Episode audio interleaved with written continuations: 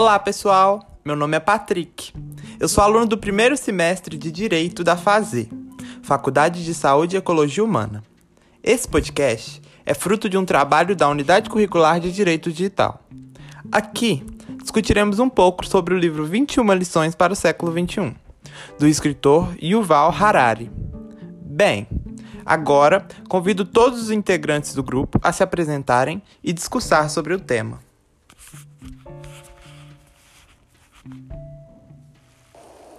Olá, meu nome é Daiane Santos e vamos falar um pouco sobre o primeiro tópico do livro, a qual o autor chama de desilusão.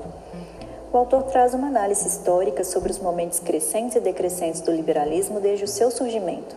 A narrativa liberal celebra o valor e o poder da liberdade, mas como ser livre com a desigualdade social e problemas ambientais que se agravam a cada dia? Bom, já no início do texto, o autor descreve o liberalismo como uma fonte de libertação da humanidade de regimes opressores. As pessoas lutaram por sua liberdade e assim firmou-se os regimes democráticos. Proteger direitos humanos, direitos ao voto, liberdade de mercado, liberdades individuais são os ideais principais que se difundiram mundo afora. Vários governos se popularizaram com essas ideias, alguns com poucas variações de pensamento, mas com objetivos muito, muito próximos. Mas com objetivos muito próximos.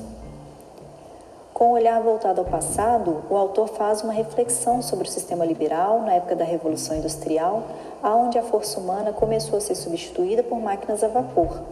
Hoje encontra-se em situação parecida, uma vez que a revolução tecnológica, onde as máquinas, através de inteligência artificial, de algoritmos, sistemas complexos e facilmente atualizáveis, produzem e analisam dados sobre o que é melhor para o governo, para a sociedade, de forma muito mais eficiente que a técnica humana.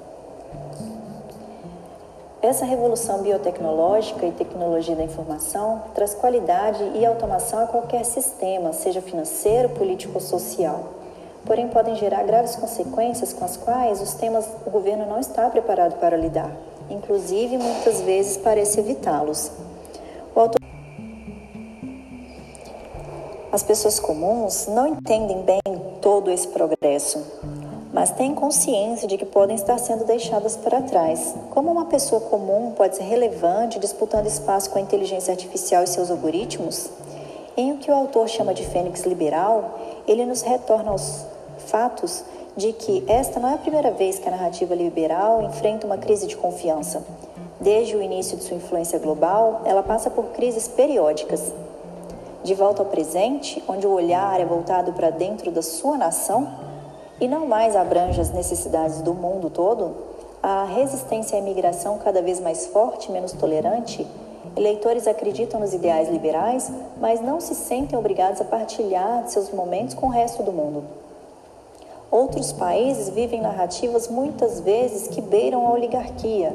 Muitos utilizam de suas crenças religiosas para o modelo de governança de seus países, se voltando a viés nacionalistas, até mesmo religiosos, como o Oriente Médio. O liberalismo, neste momento, não tem respostas para problemas como questões ambientais, sociais, frente à disruptiva tecnológica. Ele sempre ressurgiu voltado a questões econômicas e o momento é de questões mais complexas. A ideia de melhorar a qualidade de vida, seja na saúde, na educação, estão esbarrando em problemas sociais como emprego e renda. Estamos vivendo um momento de desilusão, segundo o autor. A revolução tecnológica está apenas começando e tudo será uma experiência nova.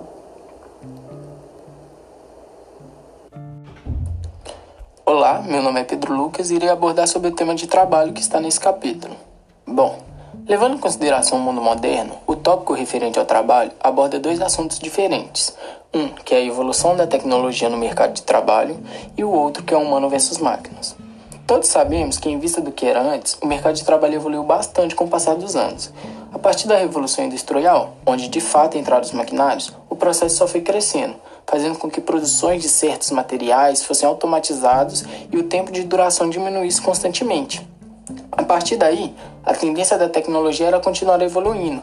Foi aí que veio a inteligência artificial, uma evolução tão moderna, mas tão moderna, que mesmo sendo criada por seres humanos, ninguém tem um total controle específico sobre ela. A chegada dela trouxe vários benefícios de curto e longo prazo. O que um ser humano fazia em horas há anos atrás, ela faz em questão de segundos agora. E para conseguir esse resultado, nem precisa de um esforço específico. São algoritmos que, através de dados salvam, salvos, trazem para você o resultado específico na hora. Porém, é, isso está causando um certo desconforto nos seres humanos referente à mão de obra. Pessoas estão achando que daqui a alguns anos não vão precisar de um humano em certos setores e isso é correto de se afirmar. O mundo está evoluindo. Temos em mãos maquinários que, dependendo do serviço, faz tudo sozinho, pelo simples fato de estarem conectadas em redes. A chance de um erro diminui, o tempo diminui e o faturamento só aumenta. Ou seja, não dá para lutar contra a evolução. O que podemos fazer é nos moldar a ela. Por mais que ela seja mais rápida que um ser humano na maneira de pensar, agir, a questão emocional pesa. Tem certas áreas que só um humano tem a cautela de fazer por enquanto, porque não podemos é, fazer um certo um certo respaldo sobre isso, porque não sabemos o dia de amanhã. Pode ter uma nova evolução, uma nova tecnologia que pode ocorrer isso. Então, por enquanto, é, o ser, só o ser humano pode fazer essa cautela. E por isso é, podemos ir aprimorando com o tempo junto a ela e também criar novas áreas a partir da revolução. Acho que a tecnologia não é um inimigo, está mais para uma válvula de escape e um mundo que esteja sob um, um domínio constante. Meu nome é Thalita Carvalho e eu vou falar do terceiro tópico, liberdade. Segundo o autor, a narrativa liberal preza a liberdade humana como seu principal valor. Alega que toda autoridade tem um livre-arbítrio em suas escolhas e desejos. Na política, o liberalismo acredita que o eleitor sabe o que é melhor. Na economia, o liberalismo afirma que o cliente sempre tem razão, por isso aclama o livre mercado.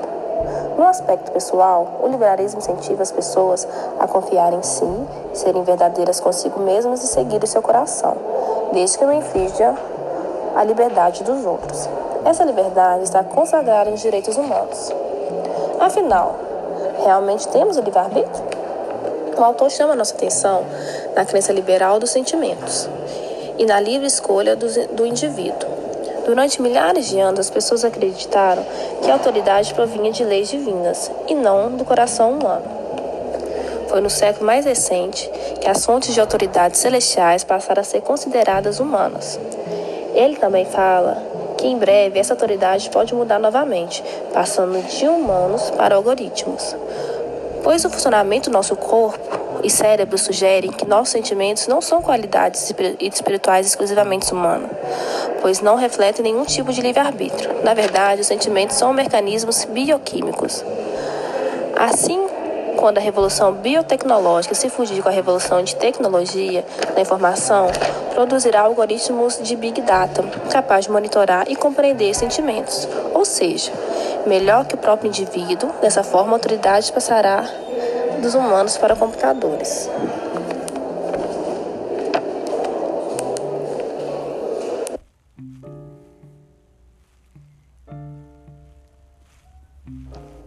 Bom, meu nome é Saulo, né? Eu vou dar continuidade sobre os subtópicos que meus colegas apresentaram. E o subtópico que eu fiquei encarregado foi igualdade, né? O autor cita, né, a desigualdade, igualdade, né? sobre a questão dos ricos e dos pobres, né? Ao qual tem grande diferença, né? Na parte da história, a qual ele cita um pouco, e na parte da inteligência artificial, né? Porque alguns pontos ele cita também na parte financeira, que se juntasse 100 pessoas ricas, né? Multimilionárias no mundo, daria mais valores delas do que 4 milhões de pobres no mundo, né? É, um, é uma estatística muito grande no qual ele cita, e também é um critério muito grande, né? Porque dá para perceber que as pessoas pobres, né, de baixas condições financeiras, não têm, to têm total acesso, mas têm médio conhecimento para buscar, né? Porque ele fala na questão também sobre buscar diversas coisas e buscar novos conhecimentos, né? Ele cita também que na questão da história sobre a igualdade, né, que os ricos, né, sempre estão procurando algo, né, para gerar em torno deles, né, com o trabalho, né, procurando outros trabalhadores para trabalhar para ele, para gerar uma fonte de renda para ninguém ficar assim, sem trabalhos, assim, né. O autor também fala também sobre a questão de dados, né, que ao qual a inteligência artificial está crescendo muito e está dando um grande valor, né, a muitos, né. Qualquer coisinha já está pedindo seus dados no telefone, vocês podem até bem mesmo pelos seus celulares como Google, Instagram, Twitter, TikTok, qualquer coisinha, estamos deixando né, essa inteligência artificial se tornar bem mais conhecida né, e bem mais abrangente para nós. Qual, qual na frente, creio eu, com as minhas próprias, meus próprios conhecimentos que eu tive do livro, pode ser uma ocasião muito ruim, porque eles querem chegar no ponto que a inteligência artificial consiga ser como um humano falando para outro humano. Se você perceber bem, está acontecendo isso, né? Relacionando os ensinamentos do professor Hudson sobre a liberdade e as infor informações retidas nesse livro, é observável a alta probabilidade do cerceamento de liberdades, levando em consideração a futura obsolência humana frente às relações econômicas. Se hoje em dia o dinheiro abre caminhos e possibilidades, aumentando assim a liberdade de indivíduos, mesmo que relativamente excluídos financeiramente, o que será do mundo e das liberdades individuais em um planeta onde cada vez mais o ser humano tem menos a oferecer frente a máquinas e a inteligências artificiais? Precisamos evitar uma economia centrada, tratando com antecedência a possibilidade de uma autocracia global. E para finalizarmos, como foi dito pelos colegas, o livro aborda assuntos sobre questões tecnológicas, políticas e os avanços da humanidade. Segundo o autor, sua intenção não é cobrir todos os impactos das novas tecnologias e sim destacar as ameaças e os perigos que ela traz consigo. Diferentemente da corporação, o autor não tem a intenção de enaltecer suas criações e sim alertar a sociedade e explicar o que pode dar errado. Nesse episódio, falamos sobre alguns tópicos dos desafios tecnológicos. Aguardamos você na próxima parte para falarmos do desafio político. Obrigado pela atenção e até logo.